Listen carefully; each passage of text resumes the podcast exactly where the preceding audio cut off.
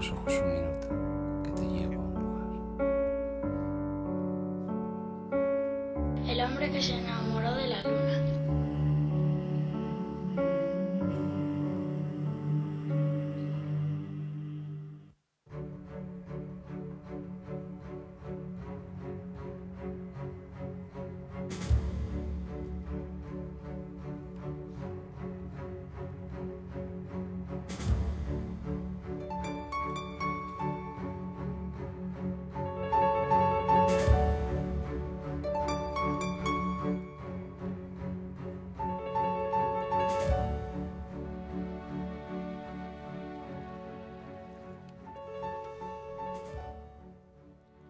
Bueno, como suele decir Chuck Palahniuk habitualmente, buenas noches. Bueno, él dirá good night.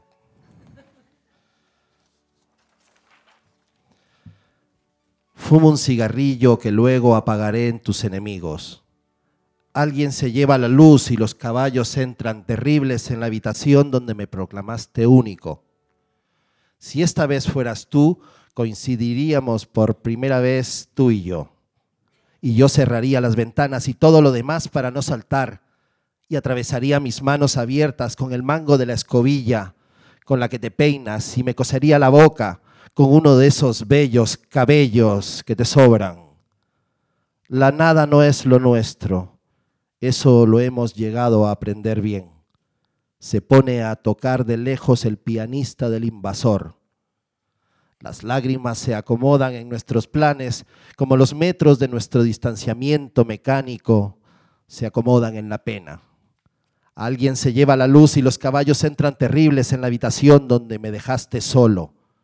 Los mares gotean criaturas incalculables sobre la playa donde se derrama la vida y los gritos se incrustan en las salas de los héroes que llegan tarde al rescate. La guerra termina, pero no acaba.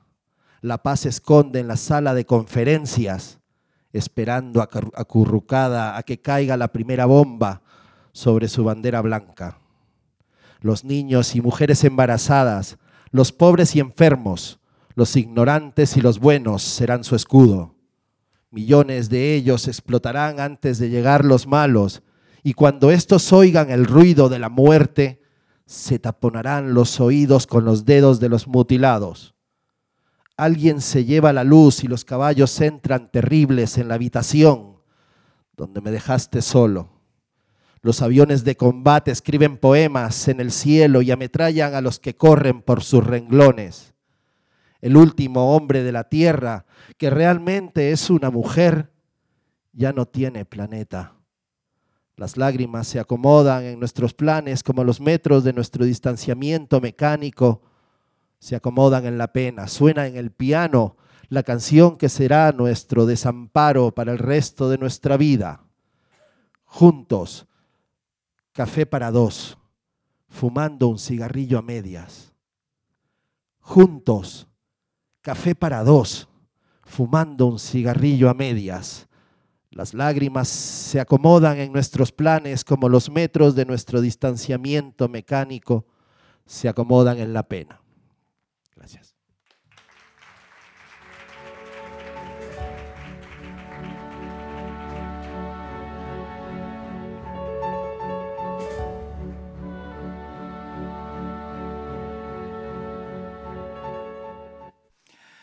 Bienvenidas, bienvenidos, edición 386 del hombre que se enamoró de la luna. Volvemos a nuestra casa después de nuestro viaje por Sada, por eh, La Coruña. Un abrazo, por cierto, a toda la gente que nos trató tan bien hace unos días en Galicia. Volvemos a nuestra casa del ámbito cultural de Callao para que en la noche quizás más tormentosa, lluviosa, apocalíptica, yo he vivido un huracán hace dos horas en Madrid, pero estamos aquí.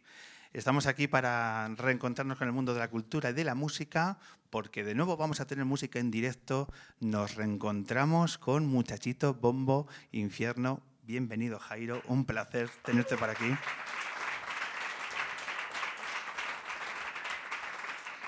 ¿Quién será el protagonista del segundo bloque de la luna de esta tarde-noche?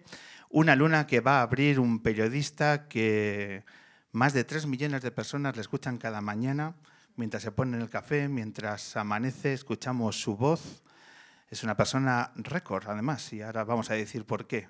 Pero es ante todo uno de los talentos más interesantes de nuestra radio, de la cadena SER, subdirector del Hoy por Hoy. Y a partir de ahora ya tienes el carnet de lunero, que eso no lo tiene todo el mundo. Recibimos con este aplauso a José Luis Sastre.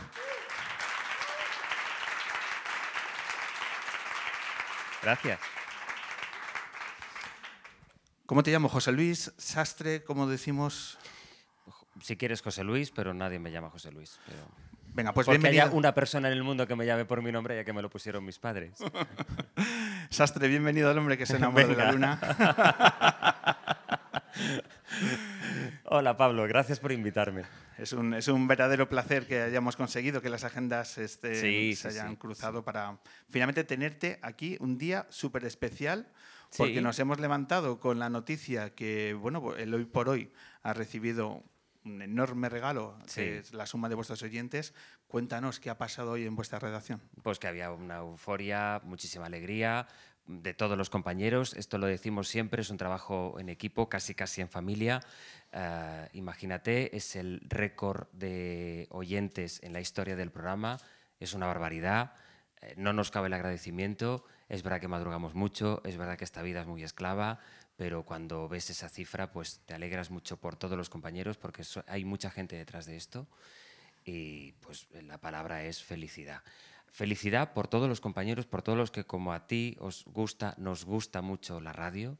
Eh, hay una subida espectacular de oyentes en toda la radio hablada, el consumo de radio va a más y en este momento de eh, redes sociales, de eh, tantísimas plataformas, de tanta eh, difusión por tantos canales, que todo está muy bien, que algo que está a punto de cumplir 100 años, los cumple el año que viene en España, que es la radio, tenga esta vida, esta vitalidad y sobre todo este futuro, yo creo que eso es la mejor noticia.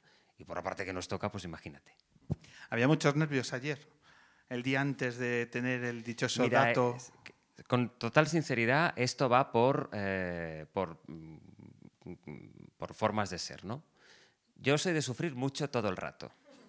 Sufro en tarifa plana siempre y siempre estoy ahí con el, con el EGM y el EGM y yo soy de esas personas de, no, pero luego decís que el EGM no es impo-". No, no, no, no, no, sí, sí, y yo lo, lo- lo pienso mucho. Eh, y luego pues cada uno eh, lo lleva de otra manera. Siempre hay ese, ese nervio, esa, esa duda de a ver qué va a pasar, porque son muchos factores. Es el programa que tú haces, es el contexto social, político, económico en el que está el país. La radio lo bonito que tiene es que es un, sensor que te permite detectar muy bien cómo está, en qué está, qué necesita, qué información, qué contenido y sobre todo qué tono espera la gente. Tú, mm, viendo, escuchando la radio de un país, puedes conocer muy bien ese país. Y una noticia así, que al final, después de los nervios, imagino que hoy se habrá dormido quizá regular, llega la noticia, llega el dato. Se duerme regular todos los días, eso te lo Sí, da el horario, tampoco tiene mucho mérito. No todos los turnos en la SER duermen, tienen la misma calidad de sueño, ¿no? Eso es. ¿Cómo se celebra? Pues mira, teníamos un plan, aquí está Nacho, el productor del programa, íbamos a hacer una celebración, pero como ha caído el diluvio universal, pues nos, nos ha chafado la guitarra, íbamos por lo menos a tomar algo. Se celebra aplazando la celebración, lit- literalmente. También es que ha sido un jueves entre semana, nuestro horario es muy perro y, y- y hay que, hemos postergado la celebración, pero sí que hemos acordado, esta tarde le he dicho a Ángel, digo, em, lo que haya que hacer que sea cuando sea, pero hay que hacer. O sea, es un dato que hay que celebrar. De vez en cuando tienes que darte ese capricho de celebrar, de parar y decir, ostras, este dato, ¿no? O esta recompensa. Hay que respetar celebrar. que las buenas noticias hay que celebrarlas. Hay que, hay que Exacto, parar. sí, sí, sí. Nosotros esta mañana estamos pensando que joder, viene, viene Sastre con este notición, tenemos que hacer un regalo. Ah, Pues a favor, pero aunque no fuera esta notición, también hubiera estado a favor, ¿eh? Ya, pero fíjate, todo coge forma, ¿sabes? Sí. En la luna pasa muchas veces esto, que de pronto lo pensamos y mira, ya tenemos la razón para. Entonces, ¿qué mejor regalo? Porque fíjate con la que estaba cayendo, tampoco vamos a. Pues mira, creo. Paraguas traigo. ¿Es eso? No, Vale. Creo que este es el mejor regalo que puede tener un día como hoy, Sastre. Hombre. Salud, muchachos, por esa mujer. cansado de pensarte con el pecho a rato. Hay sol, pero hace frío desde Son ya clásicos de la radio actual, tus conversaciones musicales con Ángel Barceló, ese picar piedra para que Ángel se tenga otro tipo de Que oído. nos- esto lo grabáis, ¿no? Es que tampoco sé hasta qué punto puedo hablar. hasta qué punto puedo sincerarme. Sincérate, si no hay, no hay ningún problema. Verás, te voy a Cuéntanos, decir. Cuéntanos. Yo esta canción, mira, es que viene el estribillo. ¿Se puede subir ahora? Bien. Yo esta canción que he bailado en bodas, no lo he intentado, en realidad a mí me gusta, me pone de buen humor. Pero a mí tampoco es que Manuel Turizo... Es que te voy a dar un titular. Oh. Tampoco es que Manuel Turizo me apasione mucho. Ocurre que por llevarle la contraria a Ángels, cualquier barco es bueno. y entonces hemos creado este personaje que, que a mí me gusta, pues en el rato de divertimento. Si hoy hubiéramos hecho la celebración del EGM, es evidente que hubiera sonado el merengue de Manuel Turizo. Pero yo en mi casa, cuando pongo Spotify, tampoco me pongo Manuel Turizo. ¿Dónde suena? Pues, eh, por ejemplo, cuando estoy llevando a los niños al baloncesto, ahí sí suena, ahí sí suena Manuel Turizo, porque es otro contexto. Pero yo aquí en casa, en Madrid, solo, pues no me pongo esto. ¿Y qué te pones? ¿Qué, qué suena en tu Spotify? Pues me pongo Muchachito Buen Muy Ferno, por supuesto. Lo he dicho por ti porque si no me mata.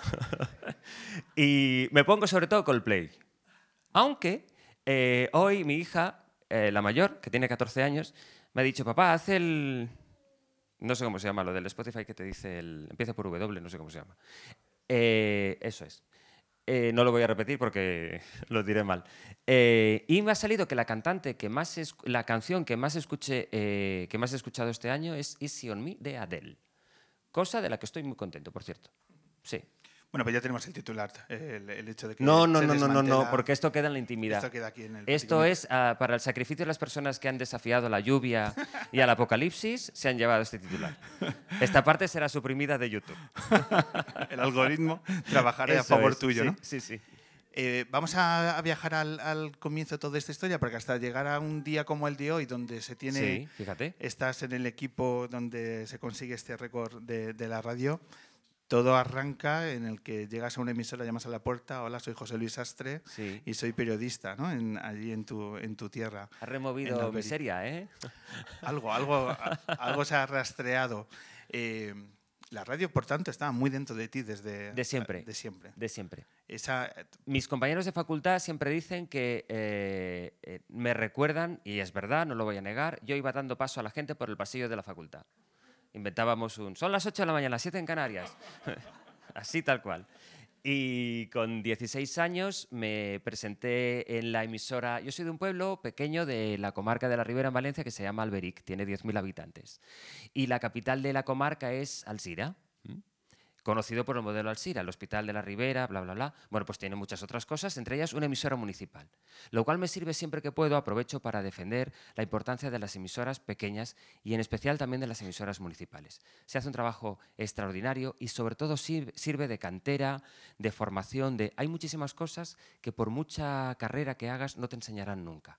Entonces yo llegué a la carrera con 17 y 18 años, con algún eh, magisterio ya aprendido, de, la emisora municipal. Entonces me presenté allí un verano, dije, hola, tengo 16 años, me gusta mucho la radio y sí, me pusieron en un magazine, a colaborar en un magazine eh, que se llamaba El Día Perdaban, el día por delante, que es una, expresión valenciana, y, y hacía pues, eh, hacía todo lo que, hacía canciones dedicadas, en autocontrol, que había que salir a buscar el CD, mientras sonaba una canción, cogías el teléfono, salías a la discoteca, buscabas el CD y se lo ponías raca, raca, raca, raca, raca, buscando con un minidisc dabas a la publicidad y había una cosa muy, muy vieja, parezco muy mayor, pero no lo soy tanto, eh, que eran las cartucheras, que todos los jingles de la emisora y demás iban en la cartuchera. Y luego hacíamos una cosa muy divertida que se llamaba el carro prica, eh, no existía, no era prica, ¿eh? pero, pero lo llamábamos así.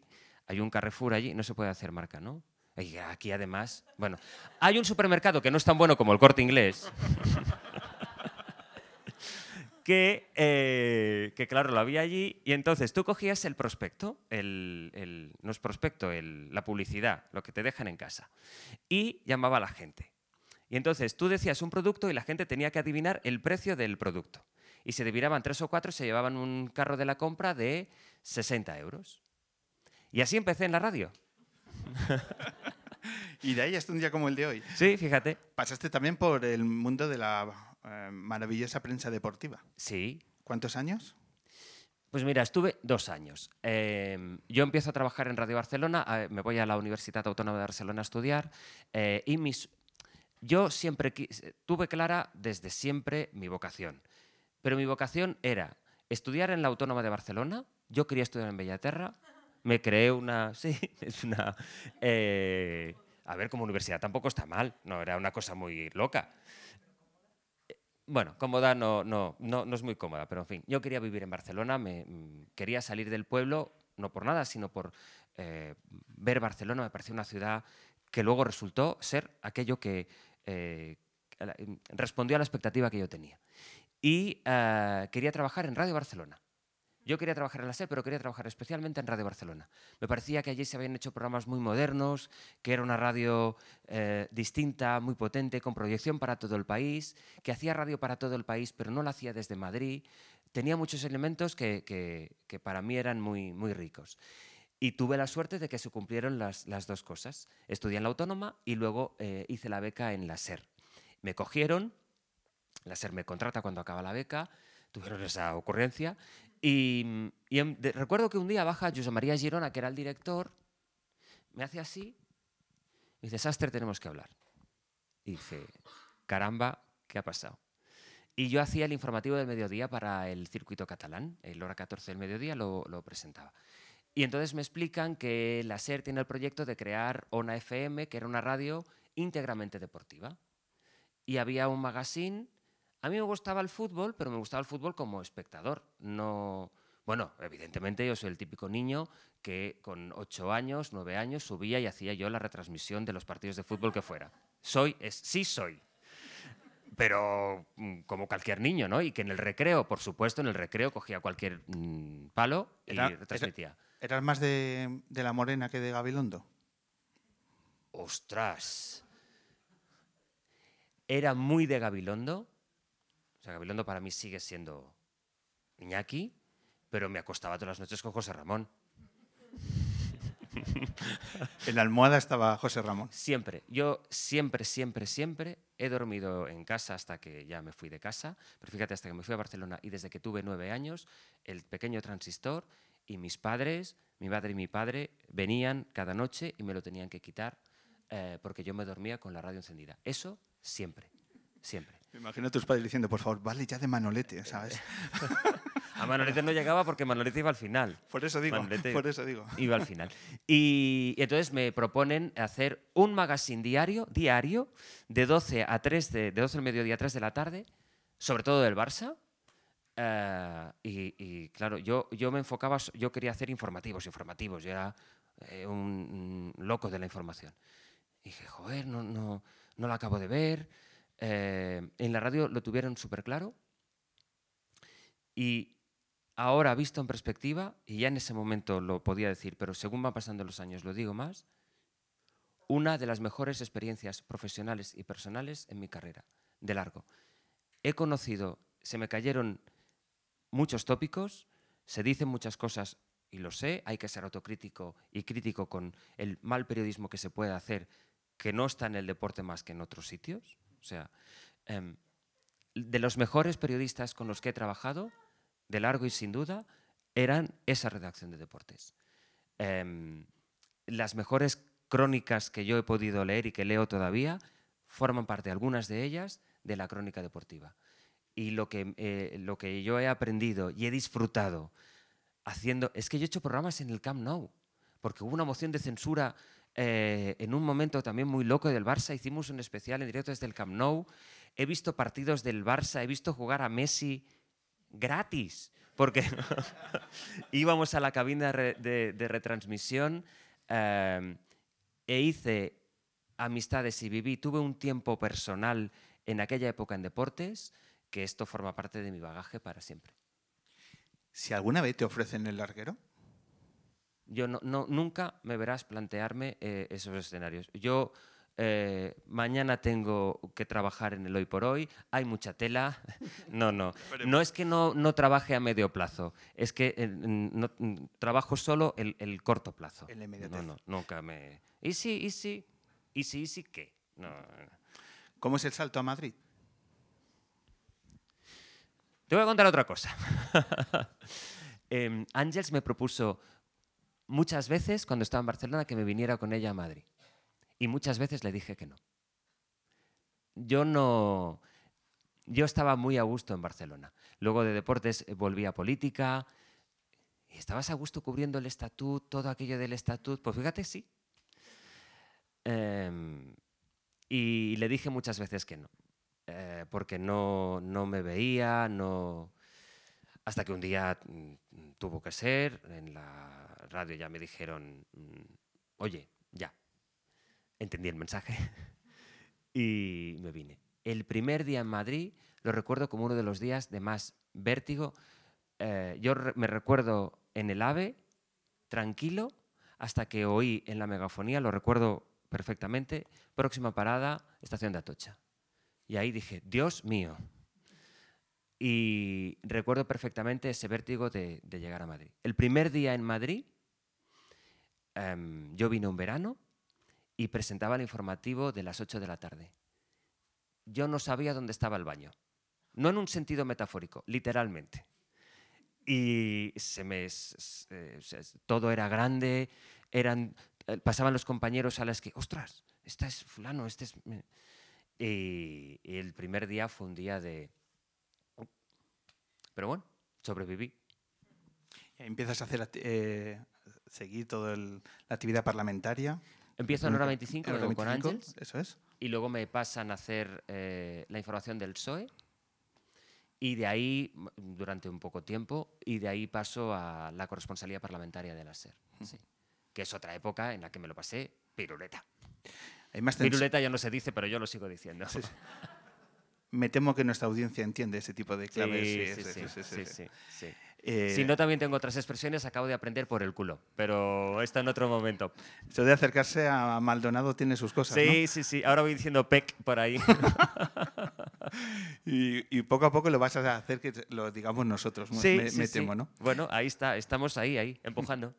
¿Qué tiene más tensión? Eh, ¿Un pleno en el Congreso o un clásico en el Camp Nou? ¿Dónde hay más adrenalina? Yo creo que en el clásico. En el clásico, sí. Porque luego el- los plenos tienen sus puntos eh, álgidos, sus puntos de tensión.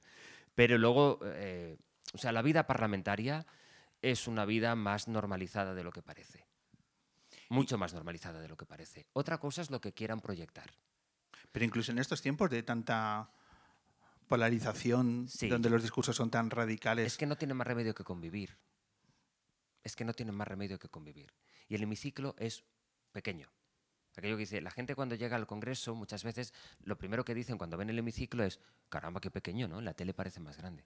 Pues casi, tú les ves ahí que están, cuando son senadores y diputados juntos en la sesión, por ejemplo, de apertura de la... Están todos arrepretujados porque es que en realidad no caben. Entonces no, no tienen más remedio que, que convivir. Pueden, no- o sea, no, no se ve, en los pasillos no se ve hostilidad.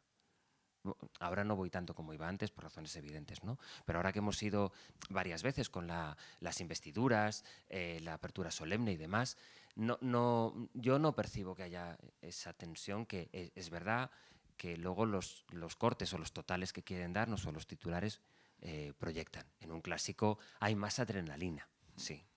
¿cómo se gana uno la confianza de los políticos en el manejo del día a día, en Haciendo los pasillos? Tu ¿Cómo- trabajo, lo tengo clarísimo. Haciendo tu trabajo, publicando aquello que tengas que publicar. No hay eh, cosa que me haya hecho ganar mm, más respeto de las personas que se enfadaban conmigo. eh, yo te hablo de mi experiencia, ¿eh? No, esto no es una lección para nadie, ni te digo mi caso particular. Aquellas informaciones que has dado a pesar de que te han podido mm, escribir, también hay mucha literatura sobre eso, pero bueno, sí, presionar, o cuando tú has hecho lo que creías que tenías que, ha- que hacer y estabas seguro de que lo tenías que hacer, a lo largo del tiempo eh, te has ganado, me has preguntado confianza, ¿cómo se gana la confianza? La confianza no la quiero. Me he ganado el respeto de la gente que me tenía que contar las cosas o con la que yo tenía que contrastar las cosas. Eso lo tengo clarísimo. Y según va pasando el tiempo, lo tengo más claro. Hay que hacer lo que, tenemos, lo que creemos que tenemos que hacer en cada momento, acertando o equivocándonos. Pero el derecho a equivocarse lo tenemos todos, también nosotros. Y luego a rectificar si conviene. Pero si tú haces lo que crees que tienes que hacer, es la manera de ganarte el respeto. Por supuesto de la gente que te escucha, pero también de los que, con los que tienes que estar más o menos en contacto cuando haces información política ah, para poder sacar o contrastar las informaciones. Capturo una de las palabras que acabas de, de citar, respeto. Sí. Respeto a la profesión periodística. Me, gustaría, me gusta mucho eh, conocer tu opinión acerca de un, momento que se vivió hace unos días donde la inmensa mayoría de los compañeros y compañeras periodistas que siguen, eh, estaban en una rueda de prensa en el Congreso, se levantan y se van justo cuando un periodista de extrema derecha eh, empezaba a hacer una pregunta. ¿Cuál es tu opinión ante ese límite que pone la profesión periodística ante la reacción de un periodista de este, de este tipo, que ya cada uno ponga sus adjetivos, pero más allá de qué valores ese periodista, que no me interesa, me gustaría conocer tu valoración de la reacción de la inmensa mayoría de compañeros y compañeras que se levantan y se van. La pregunta está muy bien y es muy larga, la respuesta es muy corta. Yo me hubiera levantado y me hubiera ido con mis compañeros. ¿Por qué? Bueno, pues eh, porque lo que veo no es periodismo y esta persona está acreditada en el Congreso, eh, pero no hace lo que hacen los compañeros que se levantaron y se fueron. Es que, hace- es que em, hay cosas que requieren de una explicación que es tan sencilla que cuanto más corta, mejor, porque creo que el mensaje es... O sea, mi punto de vista en este caso es... Yo con mis, con los, estoy con los compañeros que hicieron eso, claro. ¿Llega tarde esa reacción? No lo sé porque no, no, no sé en, en qué medida, cuánto tiempo se ha producido, porque ya te digo que no sigo la vida parlamentaria. En todo caso, déjame que valore que llega a esa reacción. Pero que quien tiene que tomar decisiones, eh, entiendo que es la mesa del el Congreso. ¿no? Eh, mis compañeros hacen su trabajo. Cuando acaba la rueda de prensa, cuando acaba la rueda de prensa, te levantas y te vas. Vamos a hablar de tu rol como subdirector de ese transatlántico que es el Hoy por Hoy. Ahí. ¿Vale? Y esa- Estoy esperando la pregunta de- en que vayas a, a pillarme. En, estoy en guardia en todo momento. ¿eh? aquí no se pilla. No, no, Ya, la- eso, la eso luna- decimos todos. No, no, la luna, la luna es un espacio. ¿Qué me vas a contar a mí? No, no, ministra, lo siéntese, esté usted tranquila, si no voy a preguntar para hacer daño. No, no te preocupes por eso. Somos, somos seres de luz y que traemos gente que, que ilumina noches tan, tan oscuras como la de hoy. Y a mí. No, pero me gusta eh, que compartas un poco cómo es el, el rol de subdirector, porque te escuchamos en los micros, pero ¿qué hay detrás? ¿Cómo se organiza ese transatlántico de nuevo? Que me parece una buena forma de, de definir lo que debe ser el hoy por hoy. Y claro, la actualidad, las cosas que ocurren de, eh, justo cuando estáis haciendo el programa, el hecho de que hacéis los directos con las cámaras, que ya, claro, la barrera entre radio y televisión cada vez es más difusa. Pero te olvidas un poco, es como lo que dicen los de Gran Hermano, que al, primer, al cuarto de hora ya se olvidan de que les están grabando. De verdad que, que cuando estás dentro te olvidas de que hay una cámara. Entonces cuando sales, un compañero que es Pedro Hernández, que lleva las redes sociales, te dice, he sacado un vídeo, dices, Dios, el vídeo, el vídeo. Vamos a sacar un vídeo, si te parece, ¿vale? Vamos a sacar un vídeo. Un vídeo maravilloso de que cuando os dais, cuenta, que en mitad del verano... No vas a pillar. No, esto no es pillar, esto es eh, conocimiento, aquí venimos a aprender. Sastre. Atentos a ese momento donde os dais cuenta que vuestro verano está ya. ¿Por qué? Porque hay unas elecciones generales recién convocadas. Atentos a este momento absolutamente maravilloso. del Estado la decisión de convocar un Consejo de Ministros esta misma tarde para disolver las Cortes y proceder a la convocatoria de las elecciones generales, de forma que los comicios se celebrarán el domingo 23 de julio, de acuerdo con los plazos que establece la ley.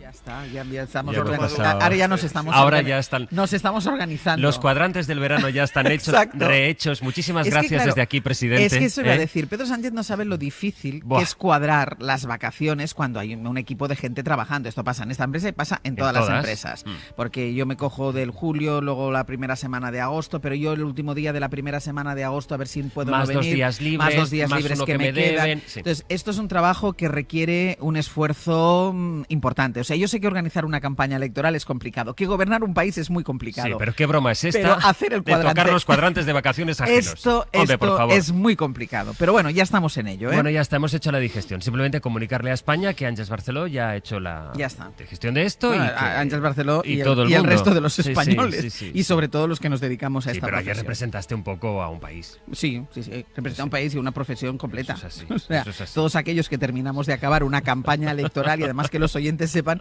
que anoche José Luis Astre y yo no habíamos dormido. Es decir, Sí. digamos que era como, no, No puede ser. ¿no? no puede qué broma, ser. qué broma Esto es no nos puede estar broma es pasando. esta? Broma Pero bueno, asumido esto, y como decíamos ayer al inicio del abierto, encima va y nos gustan las campañas electorales y las noches pero no lo, no- electorales. no lo digas más. Es ficción todo eso. ¿eh? Es ficción. No nos llevamos nada bien.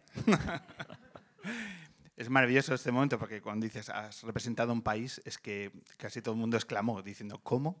¿Cómo ¿Sabes que salió, esta- eh, eh, salió ese gesto, perdona, en medios internacionales, en telediarios internacionales?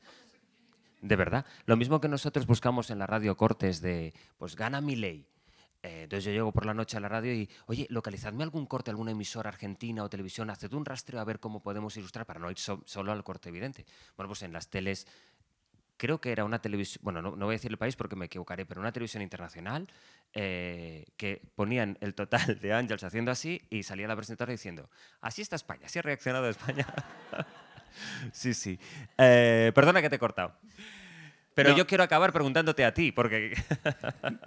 No, quiero decir que eh, imagino, pues como a, vosotros evidentemente os estalla la noticia y os estalla el, el verano, pero ¿cómo es organizativamente el hecho de, las tareas de subdirector? Vamos a poner un poco la dimensión del, hoy por hoy, porque tenemos el tamaño tremendo de los más de 3 millones de personas que, que os escuchan cada mañana, pero ¿cuánta gente hace el hoy por hoy? Uy, somos, eh, eh, somos mucha gente en el, en el hoy por hoy. Además hay un equipo am, que organiza, digamos, que se ocupa del tramo informativo, del tramo eh, de 6 a 10 de la mañana. Y luego hay un equipo también muy amplio que, se ocupa del, del magazine. ¿no? Entonces somos eh, dos equipos en uno. Em, y luego hay una cosa que es eh, fundamental en esto y que explica también em, cómo funciona el engranaje del hoy por hoy, que en efecto es muy complejo, que son los compañeros de la redacción y de las emisoras. Es decir, el gran valor de la SER, em, más allá de los nombres propios, y ahora esto es totalmente en serio, es su gente, su redacción y la entrega de la redacción. La redacción son los compañeros de las secciones, son los compañeros de las emisoras, eh, que sin tantos medios como los que tenemos en Madrid tiran adelante todas sus programaciones y que además tienen que eh, atender al, al de Madrid que llama a las 8 y 20 preguntando, oye, este tema del concejal no sé qué, ¿nos podrías hacer una pieza o podrías buscar un... o vamos a hacer una gira? vamos a hacer una gira porque hay una campaña electoral, una gira que, sí, sí, cada día en una ciudad distinta y cada, cada ciudad un tema. Y eso lo, lo levanta la gente de las emisoras, la gente de las secciones, a las que ahora decimos, ha salido tal, oye, para mañana esto, pero claro, la gente de la sección sigue porque el hoy por hoy tendrá su petición o hay que hacerle un- una pieza o un, preparar un tramo para, o pensar eh, con la gente del hoy por hoy. Y luego la hora 14, y luego viene la ventana, y luego viene Aymar con el hora 25, y luego está el fin de semana. Es decir, esto es una cosa que no para. En el programa nos organizamos muy. eh, la cosa está. Son cinco temporadas ya. El trabajo está muy. Cada uno sabe muy bien lo que tiene que hacer. Es decir, allí llegamos, cada uno se pone en su, se va- se pone en su puesto. La tarea de la subdirección es coordinar un poco todo eso, pero todo va muy coordinado. Es decir, el equipo es gente extraordinaria, extraordinaria, eh, que sabe muy bien cuál es su tarea, que sabe qué es lo que tiene que hacer. Todos tenemos, es decir, cuando pasa algo, todos nos organizamos. Hoy con la tregua eh, ha salido la noticia a las seis menos cuarto, que ampliaban la tregua por un día más entre Israel y Hamas, y el, programa empieza a las seis. Pues todo el mundo ha sabido lo que había que hacer, es decir, es un engranaje que va. Eh, ¿En qué estoy muchas veces? Pues en que cuando salta alguna, alguna noticia o demás, los compañeros eh, me escriben a mí y entonces soy yo el que hablo con Ángels y digo, oye, ¿qué te parece si este despliegue? O si a las diez y media hacemos esto, o pensar el día siguiente. Lo que tiene esto es que no hay desconexión. Es decir, eh, cuando acabamos el a las 12 y 20 ya empezamos a pensar en el día siguiente, a las 4 ya mandamos un WhatsApp con el reparto de una posible mm, estructura, durante la tarde vamos hablando, a las 7 tenemos la reunión telefónica, que hoy he hecho aquí agazapado como he podido, escapándome del hilo musical. Eh, y luego ya, pues, eh, en- entre las, a las 8 yo ya bajo un poco la... Intento bajar un poco a las 8, me, me meto en la cama, escucho cómo empieza hora 25, intento desconectar un poco, es mentira, dicen que no mires el móvil, no puedo, eh, cuando viene el sueño me duermo y a las 3 suena el despertador. Este dato era el mejor, ¿eh?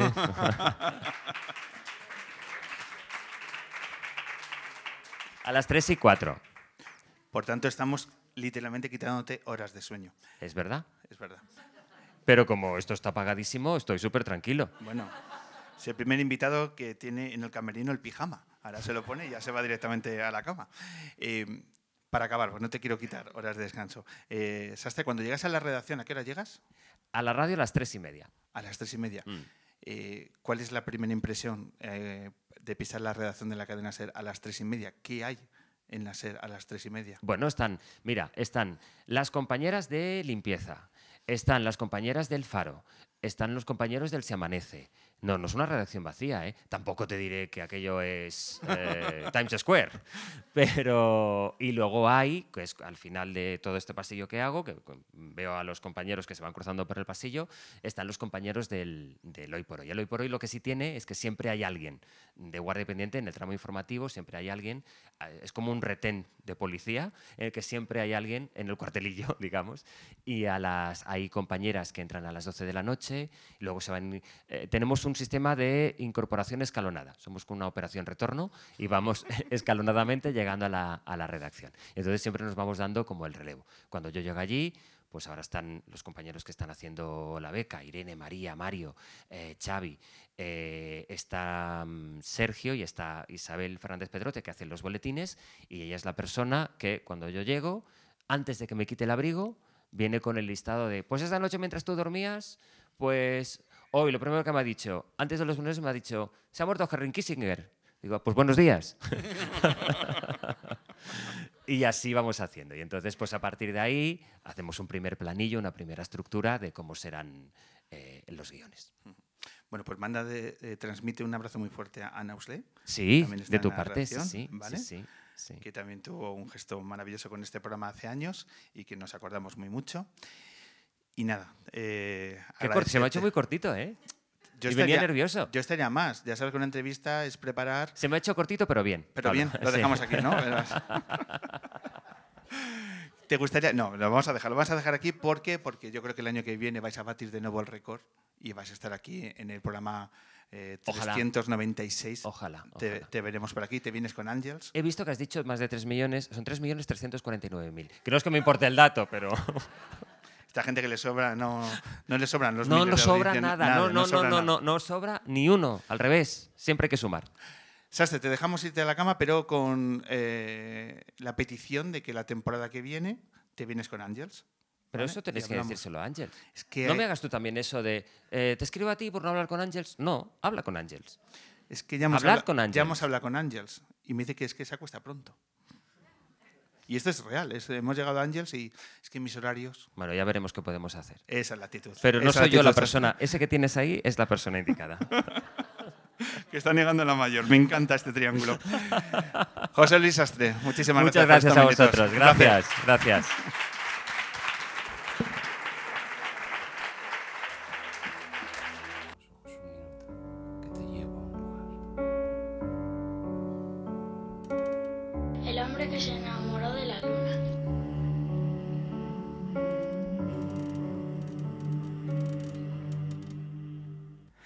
Segundo bloque de la edición 386 del hombre que se enamoró de la luna. Hoy grabando de nuevo desde el ámbito cultural, desde el corte inglés de Callao. Y es el momento donde nosotros reparamos en la música, en la música en directo, donde nos reencontramos con artistas que se cruzaron con nuestro camino lunero años atrás y que de nuevo tenemos la oportunidad de conocer su actualidad y sus nuevas canciones. Hoy con nosotros regresa la luna, muchachito bombo infierno. Buenas. Me una vez más en este bar me trajo hasta aquí la divinidad. Y al mirar las mismas caras fue pensar, tal vez solo fue la casualidad. Que lo sepa o no lo sepa, que más da. Si cada cual achica el bote cada día. Ya hace tiempo que la única subida como nuestras vidas fue por el gasto de luz. El que no arriesga hoy no mama, eso es verdad. A veces va bien, a veces va mal. Pero cuando todo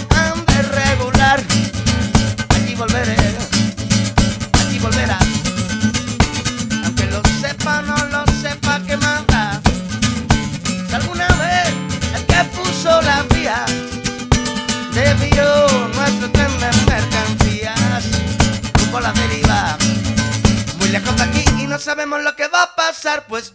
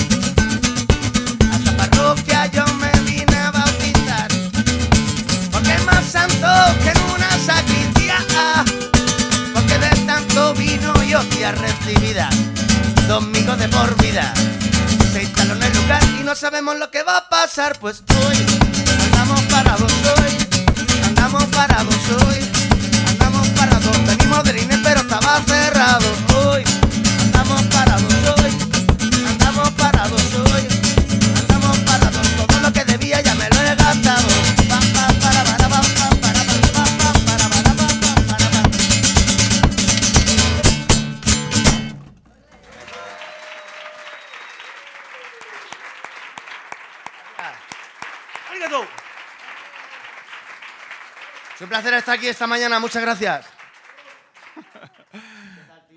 ¿Qué tal, Jairo? ¿Cómo estás? Bien. Digo, joder, tío, he tenido también mucho. Yo en el colegio, tío, no retransmitía los partidos. Pues tampoco jugué ninguno, ¿Por qué? porque es que éramos muchos. Entonces yo, yo, yo salía al campo de fútbol y decía, "Pff, pero ¿cuál es mi equipo? Yo nunca he visto bien, ¿no? Entonces me ponían de portero, con lo cual a mí me gusta mucho hablar con las personas. Me echaron del cursillo de, de buzo. Y entonces me pusieron de portero, recibía muchos golpes, muchos golpes. Y acabé haciendo pues Michael Jackson, donde jugaban las chicas a la goma. Y ahí empecé yo mi carrera artística, tío. ¿Cómo estás? Bien, bien. Eh, intentando visualizar la historia que me acabas de contar, la verdad. Pues mira, tío, tenía el peinado de Ana Reverte. O sea, llevaba el, el pelo corto por arriba y largo por atrás. Y llevaba gafas, pero me las quitaba porque se eras unos po- balonazos. Porque era portero, claro. Era portero. ¿Pero esto es fútbol 11 o fútbol sala? No sé, era de cemento. De, de ahí no pasé, de ahí no pasé. Eh, mi relación con el deporte estuvo muchos años menguada por la música, por el, por el rock and roll, hasta que conocí a la pandilla. Que son grandes deportistas. Son unos deportistas excepcionales. Deportistas de alto nivel. Sí, muy alto nivel. ¿En qué destacaban? ¿En qué disciplina? Pues mm, de- depende, depende. O sea, hay quien encestaba más, hay quien, quien, quien estaba ahí, el, eh, pues también ahí chupando portería, y hay quien chupaba otras cosas. sea. pero bueno, lo- lo que- la cuestión está clara, ¿no? Que todos nos, nos dimos cuenta que, que- que aquello no iba bien. Que no iba bien. Estaba pensando yo el control antidoping. No, no dejamos el deporte antes. Nah, en verdad somos unos tíos muy sanos, tío. Es- Eso es todo, todo era marketing y era una, una serie de publicidad. Nos levantamos, tío, comemos tofu, en- tortillas de tofu y de, y de calabacín. Esto es como lo que decía antes Sastre del, del Congreso, que es un relato que se genera de cara afuera y dentro erais un grupo de amigos Sí, veganos. yo creo que, como decía, yo decía el Pla, que, que lo mismo el control de antidoping tiene que estar ahí. Bueno, Pero bueno, acabaron. Eso tiene un reportaje. mm, sí, sí. Un- Eh, los cuartos de baño del Congreso. El- hombre, es- yo siempre he pensado que el Pla tiene muy buenas ideas, aunque tenga esa, esa mirada desviada. ¿Sabes que en verdad... Bueno, no te lo voy a contar. Sí, por favor. Estamos, joder, no, no nos dejes votando en historia, por favor. Nada, que es que el día que grabamos la canción no pudo venir. ¿Quién no pudo venir? El Pla El plan, ¿por qué? estaba en Colombia y la, la habíamos perdido en Colombia. Entonces yo era el encargado de... Para un momento, ¿cómo se pierde a un, a un compañero Es en fácil. Colombia?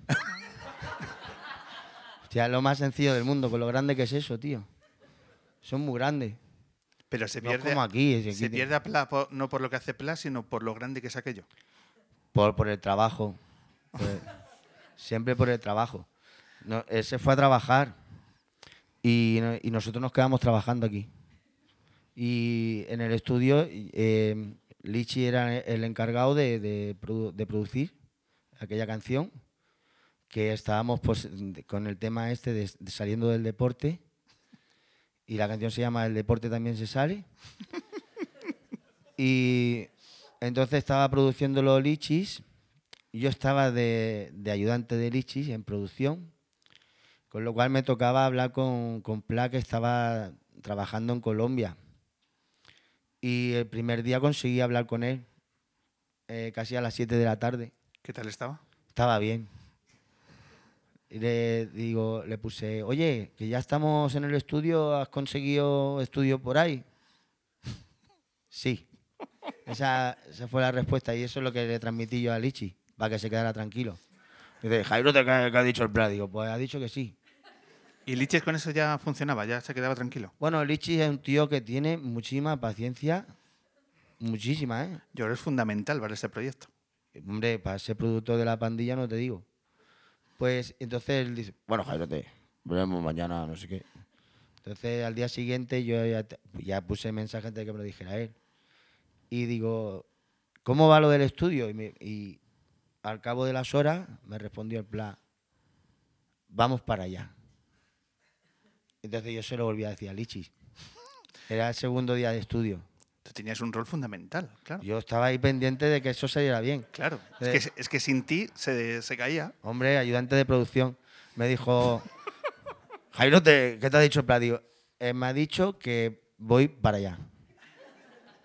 Y entonces, pues por supuesto, no supimos nada más de él de ese día. Y el día siguiente ya era el tercer día que, pues eso, eh, salíamos del estudio, acabamos ya la canción. Y entonces ya ese día estuvo un poco más difícil, contestaba menos. Ese día ya Estaba estaba más poco- parco en palabras. Sí, era más palco en palabras y entonces me envió una foto del culo. Eh, y, y entonces, que yo se la enseñé al productor, me, me dijo Lichi, dice, Jairo, ¿te- ¿qué ha dicho el plan? Digo, pues ha dicho que esto. y me dice, pues métete y grábalo tú. Y lo grabé yo. Me encantan los animales. Mis amigos son camellos, sí. Bueno, y esa es la historia, tío. Tenemos un físico muy parecido, sobre todo en la cara. Y una voz, ¿eh? Has- la voz, hombre, timbre, un timbre muy nuestro, tío, un timbre muy nuestro de allá arriba. ¿Sabes? Claro, tú fíjate, ¿no? Ahí tenemos un timbre que somos, somos sopranos altos perdidos en el rock and roll. O sea, Soy soprano de Santa Coloma. sopranos de Santa Coloma, sí hay muchos, tío. Santa Coloma, ¿sabes que cuesta mucho conocer a la gente? ¿Por qué? Porque a mí me pasó una vez, me llamaron a mi casa, hola, soy el padre de Carlos Muñoz. Y digo, pues se ha equivocado. Dice, ¿tú no eres Sergio? Digo, hostia, sí. Y dice, pues y pensando, ¿y quién es Carlos Muñoz? Entonces tuve que ir ver quién estaba en mi casa. Decía, este es el marlaco, este es el metal, este es el poto, este es el patilla, el patilla, patilla, ¿cómo se llama? Carlos Muñoz era el patilla. Y entonces, pues es más fácil eh, que tú llames, por ejemplo, Marlaco, que es mi amigo desde, desde los cuatro años, lo conozco. eh, Era muy gracioso, llamaba a la Margarita, a su madre. Margarita, está el Marlaco, espera un momento. ¡Marlaco! Y hasta tu madre te llama por el mote. Hay que tener cuidado, que sea un mote bueno, porque eh, son muy cabrones en el barrio, ¿sabes? ¿Cuáles son, ¿Cuáles son los peores motes que, Joder, que tiene pues. tu gente? Bueno, a- al final, los motes es que son, son, es que son graciosos, al final hace más gracia el nombre. Yo me acuerdo una vez se murió el Yayo, el Yayo de nuestro barrio. Esta historia la conté, me supo mal contarla y la estoy contando otra vez, tío. Joder. Bueno, eh, se murió Yayo. Yayo era una persona que era un, fantástico eh, hombre con la- las- las cosas plásticas. Le pintaba cuadros de arena, se forró una bicicleta de madera. Entonces él bebía mucho y perdía el- norte, perdía. Entonces eh, había perdido que le habían robado la bicicleta, aquella tan bonita que se había forrado de madera. Entonces ya la siguiente la llevaba atada a la cintura y tú veías al Yayo pasar por el parque arrastrando la bicicleta, ¿no? Con la, con la a dos metros, con, el- con una cadena, y él ya cuando caía, pues la bicicleta no se la quitaban, ¿no? Entonces ya yo en Santa Coloma mola porque se, se- se nos tiene estima a todos. Tú formas parte de, de- de ese, de ese color. Y entonces en el barrio se protege mucho a, a gente que está, que está en un momento dado más pellizcando para el otro lado, ¿no? Y entonces, pero cuando se murió el Yayo, es que nadie se podía esperar que, es que el Yayo se llamara Domingo Sereno. O sea, y fue, o sea, es que fue más, más bestial aprender cómo, o sea, el nombre de verdad, ¿sabes? Y, esto, ha, esto ha pasado mucho en Santa Coloma. A veces el- el- el- la- Estos eso- giros del destino. que la realidad supera la ficción, pues en nuestro caso nuestro nombre supera nuestro mote.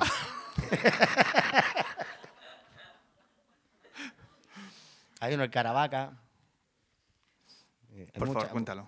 No, no, hace mucho, el Caravaca, por yo creo que es apellido. Pero vaya que le cae bien también. ¿no? Y hay, hay uno muy gracioso, eh, mi- el- un colega del Poto, que le mando un abrazo muy grande, Poto, que te quiero. El Poto no, el Poto, mm, me acuerdo, una, tiene un bar y conoció a una pareja de Chile y le dije, oye, pues iros ahí, que está el bar de mi colega el Poto. Empezaron ahí los dos a reír, el Poto, el Poto. Resulta que Poto es, es culo, pero es el culo la, la parte del asterisco. Pero ahora no, no, no, o sea, nosotros en, en- no, lo Perdón, Poto, por contar esto. eh, Ahora lo saben en el barrio. Pero nada, que, que no- no- nosotros los ponemos los motes, los motes no sabemos ni por qué, ¿no? ¿Tu mote? Yo he tenido varios. Yo de pequeño tenía alopecia aretia. Entonces los cabrones me llamaban Fray Mondongo porque tenía una calva en la coronilla. De muy joven. de muy- de- entonces, y he tenido varios. El- la que peor me pone los motes es mi madre. Mi madre me llama de todo. O sea, me llama. Últimamente le ha dado por llamarme Calamaro. Y me llama Pecho Lobo. Ay, Calamaro me, me mola porque soy muy gran admirador de Andrés y aparte me lo quiero. Pero me llama Pecho Lobo. Perdona, pero ¿por qué te llama Calamaro? Porque se, mi madre está convencida de que yo no estoy trabajando. ¿Sabes? Mi madre ve que cuando yo me subo ahí con la guitarra y hablo con los colegas, ah, toma una cerveza. Y después, como hablo yo en, los sitios, ¿no? Pero yo, jolín, yo duermo lo mismo que este hombre, ¿eh? Duermo lo mismo que José Luis. O menos, o menos. Yo a veces en, en 24 horas dormido dos. Pero intento estar siempre bien. Soy puntual. Intento leer bien, aunque a veces pues, vuelo a tabaco y a ganchito, depende de la noche como haya sido. Pero La, la calidad de sueño de la pandilla voladora, o sea, tuvo que. También era. sí, se nos han ¿no? cumplido muchos. se nos han cumplido muchos. Esa, un- una calidad de sueño, tío. Total. ¿Sigues en el mismo barrio? No, he cambiado muchas veces. He cambiado muchas veces. De hecho, he cambiado de ciudad. Ya no vivo aquí. He hecho de menos también esto, ¿eh? te digo. ¿Echas de menos Madrid? Sí, los atascos, los... No, ahora en serio, te- tengo, no echo de menos porque tengo mi gente de aquí. Igual que tengo mi gente de Jerez, y tengo mi gente de Coruña, y tengo mi gente de, de Santa Coloma. Ahí donde voy, pues hago mi gente. Ya que hacía las reformas de los bares del centro. Sí. Sí. Tengo mucho, muchas localizaciones buenas si necesitas. Podemos hacer alguna luna en algún, Hombre, en te lo algún digo bar. yo. Sí, sí. ¿Dónde lo ves? Hombre, pues yo te conocí en un bar. A ti Correcto. te conocí en un bar. Yo cuando he llegado hoy digo, uy. Digo, bueno, tiene dos niñas. Se me está haciendo mayor. Pero bueno, después que no habéis cuidado muy bien aquí, la verdad. No habéis cuidado muy bien. Y, pero um, yo te conocí en un bar, pillastre. Ahora no me venga a mí de fino que va a traer a periodistas de élite que, que- Estamos poniendo la foto de, de recuerdo. ¿Ah, sí? Ahora lo va, lo va a poner Vicky. Pero. Me encantó ese día. Ese día Mira. conocí a, a Iseo. Mira, ahí está. Mira. Mira la Mira qué chi- guitarra. Qué, chiquitilla. La chiquitilla que ha doblado la edad. Ahí está Elsa. Sí, sí. Eh, Manuel Javois. Ahí está Javois, eh, al lado mío. Ahí está José Chu, que era batería de pasajero. Estábamos gorditos, ¿eh? Es que, a ver, la, la- el, a ver, la imagen, el formato de la imagen no acompaña con la pantalla. Hostia, me encanta, no tío. buenísimo. Pero está Ale Acosta. Esto la pinta Botero. Ale Acosta, Ale un Acosta. grande Ale Acosta, sí. Ale. Y Le mandamos un beso muy grande a Ale Acosta también. Ale.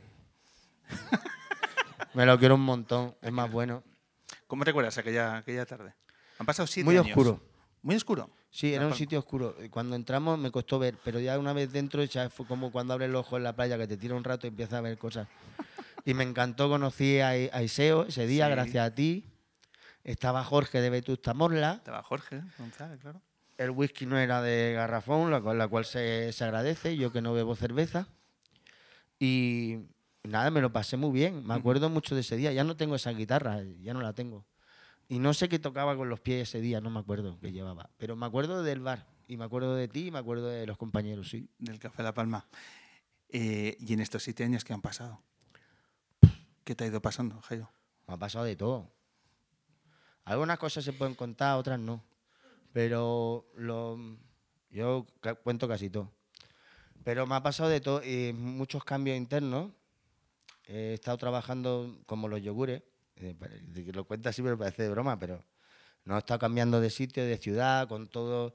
Yo tengo una diógenes porque eh, yo construyo lo- los cacharros de los videoclips, los construyo yo y los sitios donde grabamos los construyo yo, eh, con, con mi gente siempre, pero muchas veces solo. Y entonces, pues en todo este tiempo, pues he cambiado dos veces de estudio, tres veces de casa y, y ahora eh, y, y una vez de ciudad. Pero estoy bien. ¿Estás bien? Sí. En aquel día lo he traído. Eh, presentabas tu anterior disco, El Giro. Y de, esta, de, esta, de aquella tarde sigue conservándose muy cerca de mí este, este tesoro, esa, esa forma de cuidar el- el- tu, tu música en lo material. Y ahora tenemos este vinilo maravilloso de qué puede salir mal. Cuéntanos, ¿qué está viendo el público? No, mira, ¿Qué, hay, eh, de- qué hay detrás de, de este disco, Jairo? Pues estoy muy contento, tío, porque por fin un vinilo, tío. Yo cuando conseguí ya grabar discos, llegaron los CD y dije, hostia, esto no es un disco, pero bueno, sí que era un disco, ¿no? Entonces pasamos de los cassettes a los CD y ahora que ha llegado este es como si hubiera llegado el primero, ¿no?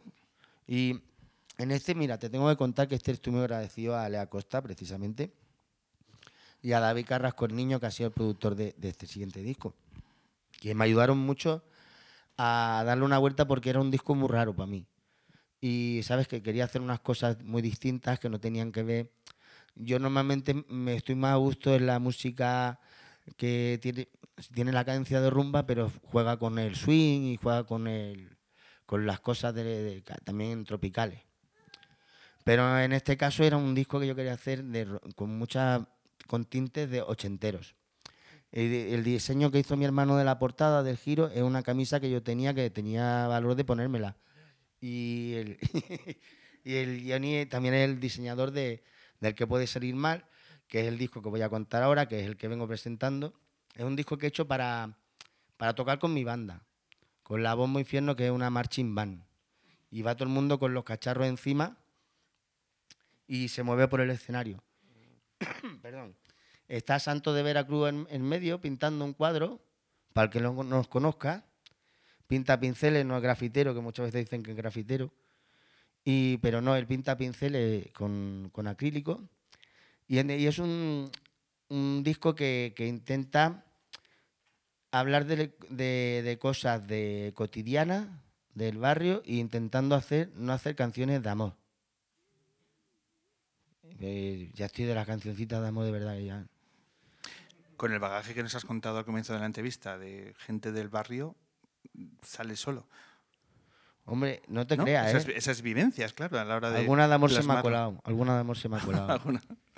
Pero es verdad que haces mucho énfasis en, en esa cuestión, en, en el hecho de que son historias de barrio, de, de la vida cotidiana, que has querido trasladar ahí. Ese sonido de rumba Orleans. Sí. ¿Qué es eso? Bueno, eso me lo he inventado. Eh, yo, mira, cuando yo rumba no hago, como no hago nada de, purista. Yo en sí, yo soy mezcla de un montón de cosas, ¿no? Y, soy, no soy asimétrico, o sea, o sea, la movida es que, que el rollo de la, la rumba está en la cadencia y en la ironía de las letras y en cantar a contratiempo, ¿no? Y entonces, y en la, en la técnica que hay de, de acorde. Pero todo lo que es el ritmo está pensado en, mis compañeros de los vientos y en, en, ese, en esa zona de New Orleans, donde suenan los, los vientos, que mola un montón escuchar una banda de New Orleans, porque eh, primero viene de, de- muchas cosas vienen de la, de la academia militar, que ellos le han dado pum, pum, el vacío y esa escala en verdad vienen del- de, la, de la academia militar. Y, y después eh, mucha gente se une porque, hostia, ha venido mi primo que toca el saxo, pues que le traigan uno. Y ese tío no toca como los otros. De hecho, no toca ni su instrumento. Entonces, todo el sonido está como un poco peligroso en afinación. La música cada vez, a, partir de que entraron las máquinas, cada vez tiene que ser más perfecta, tiene que ser más... Bueno, ahora ya puede cantar todo el mundo igual. Yo ya no sé quién es quién, porque como cantan todos con la... ¿Cómo, cómo se llamaba aquella señora? La duquesa de Alba. La- sí, duquesa de Alba, sí se llamaba. Pues eso, eh, yo a veces escucho la... No sé, que me voy a ganar un montón de amigos, pero yo es que ya soy una, ya el muchachito, ya, pues ya tengo mi edad, y cuando escucho toda la... Me gusta mucho la, la- personalidad de las voces, la personalidad de las cosas. Yo creo que en la música eh, se inventan muchas cosas y que lo que tenemos que aportar es lo que nuestra persona, nuestro entorno y nuestra forma de ser. ¿Esa forma de ser eh, crees que tiene un vínculo especial con el público infantil? Pues no lo sé, siempre le he caído bien, siempre a los chavales. ¿Sí? Sí, hago conciertos para niños. Y ya también he hecho, he hecho mucho y son muy graciosos, ¿eh? son muy graciosos. Yo creo que se quedan eh, impregnados eh, de, de tu carisma tan especial en el escenario, tanto que nosotros hemos conocido un colegio que ha estado trabajando este trimestre una canción de Muchachito. Eso me, me- me hace muy feliz, te lo digo ahora, ahora en serio. ¿eh? Cuando me han dicho los profesores que trabajan con, con niños mis letras, yo eso me, me hace muy feliz, tío, de verdad, porque es una cosa, yo en verdad, eh, ahora fuera coña, me, siento bien cuando hago estar bien a los demás. ¿Sueles hacer conciertos para niños? Sí, he hecho mucho. ¿Y qué tal? ¿Cómo te... No debe ser un público fácil. No lo son, ¿Qué- para nada. ¿Qué, qué situaciones han despertado con un público? Seguro que hay esa, esa improvisación y demás. ¿Ha habido alguna anécdota con alguno de los chavales? Sí, tío, te voy a contar uno. Que yo venía de Valencia, tío, e- y era.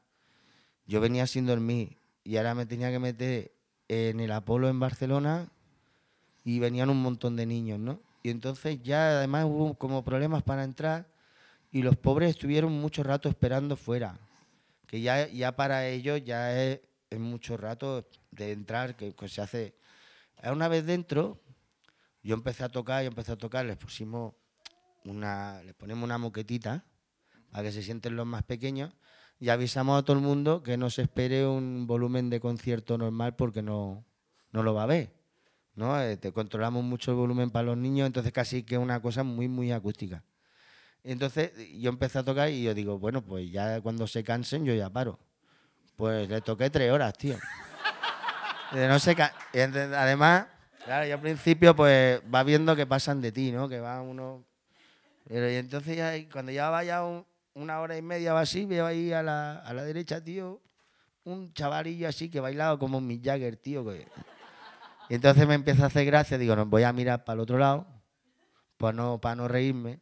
Y entonces miro para el otro lado, y veo, veo que uno, sa- un chavalillo de dos o tres años o sea, eh, sabía subir al escenario, entonces andaba por ahí como los del tricicla, ¿sabes? ¿Te acuerdas de la hora que era del tricicla? Buenísimos. Y, andaba por ahí por medio, entonces, claro, yo lo iba viendo como... eh.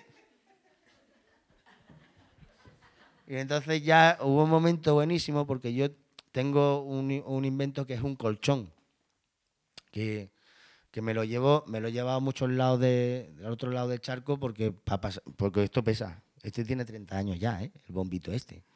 Entonces con el, colchón yo grababa las maquetas en mi casa, dándole puñetazo al colchón. Y cuando fuimos a grabar al estudio de G5, me dijeron los compañeros, Jairo, tú en vez de bombo metemos tu pie. Pero el estudio del G5 de, Pelayo era de cemento y la bodega y no sonaba ese suelo. Entonces cogí el, el sofá del estudio, le pusimos una madera encima, le metimos un micro dentro y eso suena un bombazo que la flipas. Pero eso suena... es el bombo del G5 realmente. Entonces ya hubo un momento, tío, que pasaban por delante mío como un, como un besamano, ¿sabes? Sí. Y entonces yo, le- a uno se me ocurre decirle, mira, acaba tú la canción. Una, dos y tres. Para que le diera él al... Mira, cuando se dieran cuenta que eso era lo que hacía el ruido, tío. Tenía 15 y... Yo se lo escuchaba. Y yo miraba a los padres que están ahí súper felices y digo, porque son sus hijos, si no me hacen el harakiri aquí me matan, me hacen la vaca. Pero entonces ya acababa la canción y decía, venga, saludad, y hacían así. Ahí pegándole patas. Es muy gracioso, la verdad. Son unos pequeños punkis, son los mejores, tío. Son los mejores. Y después, ya te digo, se quedaron tres horas y querían más. Y esto es un... es guay. Pues mira, estos días hemos contactado con un colegio de Madrid que en sus clases de música este trimestre han estado trabajando una canción tuya. Y les hemos pedido, oye, pues raro sería que no pudieses grabar una de vuestras clases y, que, y darle este regalo a muchachito de que escuchen como dos clases de cuarto de primaria del Colegio Siglo XXI de Moratalaz eh, pudieran ofrecerte este regalo. ¿En serio? Sí, y nos han enviado. eh, el, el- claro, estos son 50 niños dándolo todo por muchachito. O sea, tú imagínate el nivel de ilusión, motivación y energía que esa profesora, que Margot ha tenido que canalizar. ¿sabes? Me estoy emocionando, tío. Entonces, Sí. Yo me eh, emociono. Tú sabes que soy muy sensible, yo me emociono. Tú, tú como las buenas personas tienes esa sensibilidad a flor de piel que te, que te que tienes que transmitir, canalízalo. O sea, es- este es un programa desde la emoción. Y quiero que te emociones porque estos niños y niñas, estos son casi 50 niños y niñas, eh, hace dos días se reunieron e intentaron hacer lo mejor posible una versión de Muchachito que quiero que tú a ver si descubres qué canción es, ¿vale? Ese es el reto que te ponemos eh, para que todos escuchemos en esta edición lunera al Colegio Siglo XXI, cuarto de primaria, haciendo un regalo a Muchachito Bombo Infierno.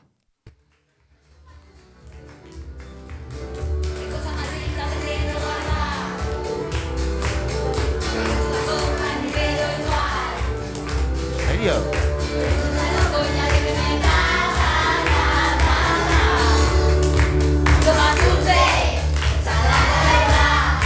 ¿Y vosotros? ¿Sois los culpables? ¡Ostras, qué bueno!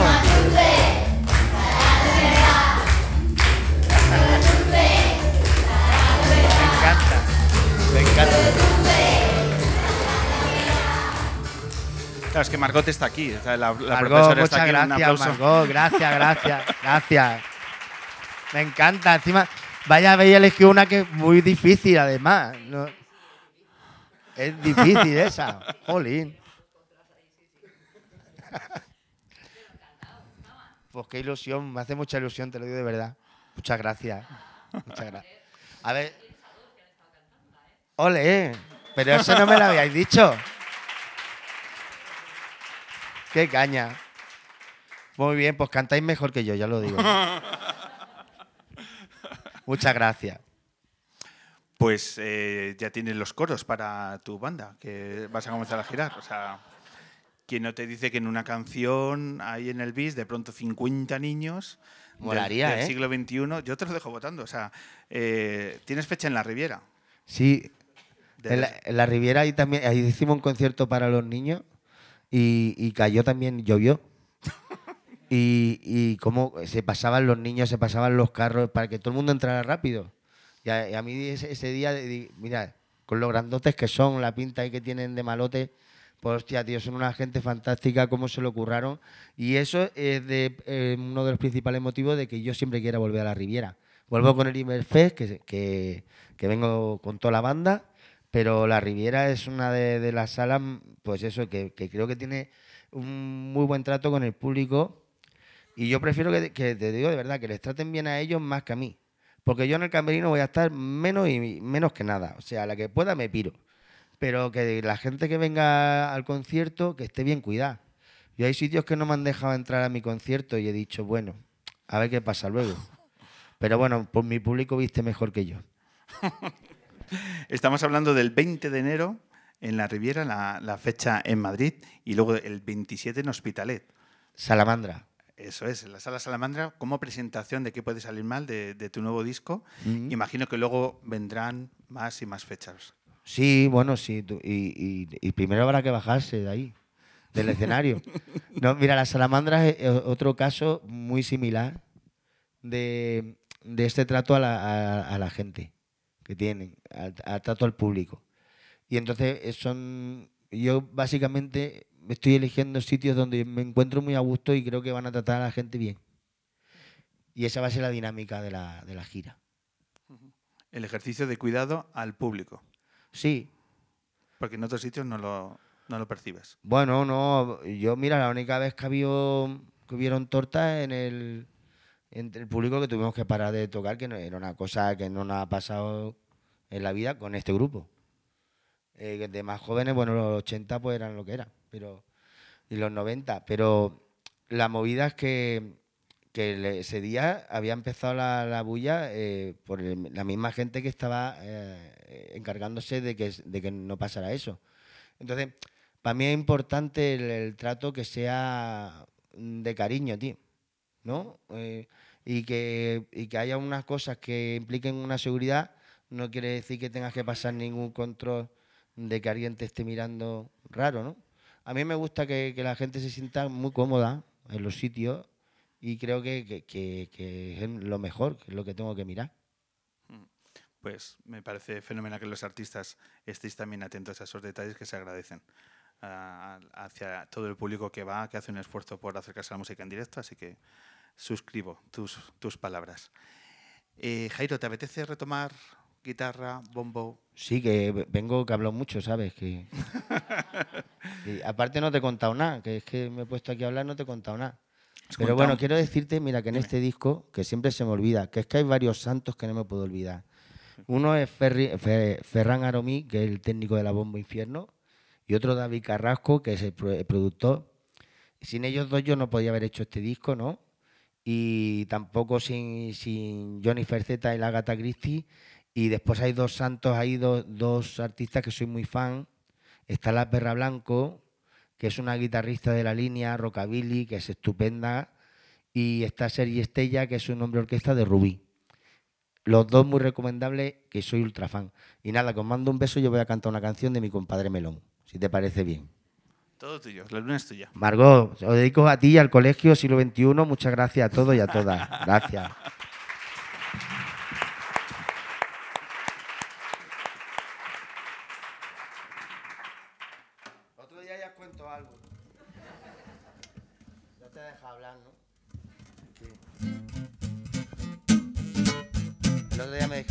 Solo le he dicho buenos días. Hola, ¿cómo estás?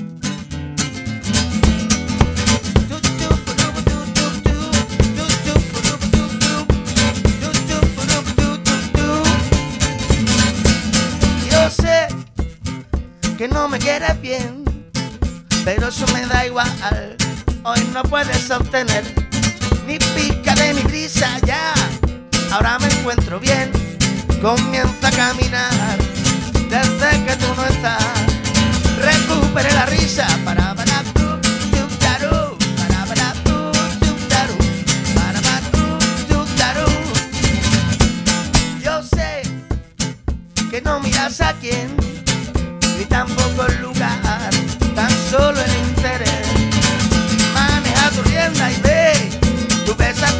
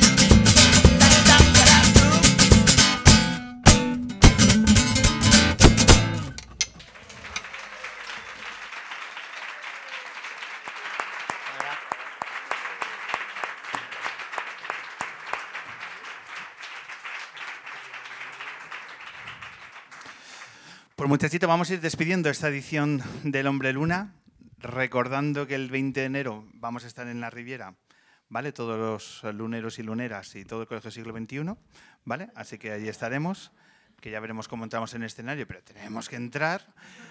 Así que antes te quiero dar este libro porque está colaborando con nosotros la maravillosa editorial Libros del Cao esta temporada. Y, y este es un detalle para nuestros invitados. Sastre se ha llevado uno, tú te llevas otro, un ejemplar de uno de los libros que recomendamos de la editorial que lleva más de 10 años trabajando, la crónica periodística, libros del CAO, que nos parece que trabajos tan sobresalientes como lo que hace esta editorial hay que ponerlos en relevancia. Así que para ti, eh, como detalle para esta visita. Pues te lo agradezco mucho, tío. Mira, eh, ese segundo libro que me llevo hoy, el primero de Groucho, me he pillado uno de Groucho que no tenía. Y este pues te lo agradezco mucho, tío. Eso que llamabas paraíso. Me encanta. Tuyo es. Tuyo es para la gira, gracias a la gente libre del CAO. Y vamos a empezar a despedir esta edición 386 del hombre que se enamoró de la luna. Todo el cielo nos despedimos con esta maravillosa canción, La electricidad, de uno del mejor grupo de mi mundo, que es McEnroe, porque el día 15 de diciembre en la luna ya tenemos el cartel cerrado. Abrirá el periodista John Sistiaga y luego la entrevista acústica presentando Lento y Salvaje, su nuevo libro, Ricardo Lezón, cantante de McEnroe. Por aquí Jairo, vamos a dar un fuerte aplauso a todo el público que remontando la marea que había en Gran Vía, en Callao y en toda esta tarde de Madrid se han venido a escuchar eh, la luna. Muchas gracias a todos y a todas, que deciros, yo no quería que lo dijeras tú, que yo hablas mucho, pero que gracias a todos y a todas, que hacía un día in- increíble. A mí me ha gustado mucho ver llover. Vengo de Barcelona, ya sabéis que hace rato que no llueve, y me ha encantado, me ha encantado. Gracias por venir con este día.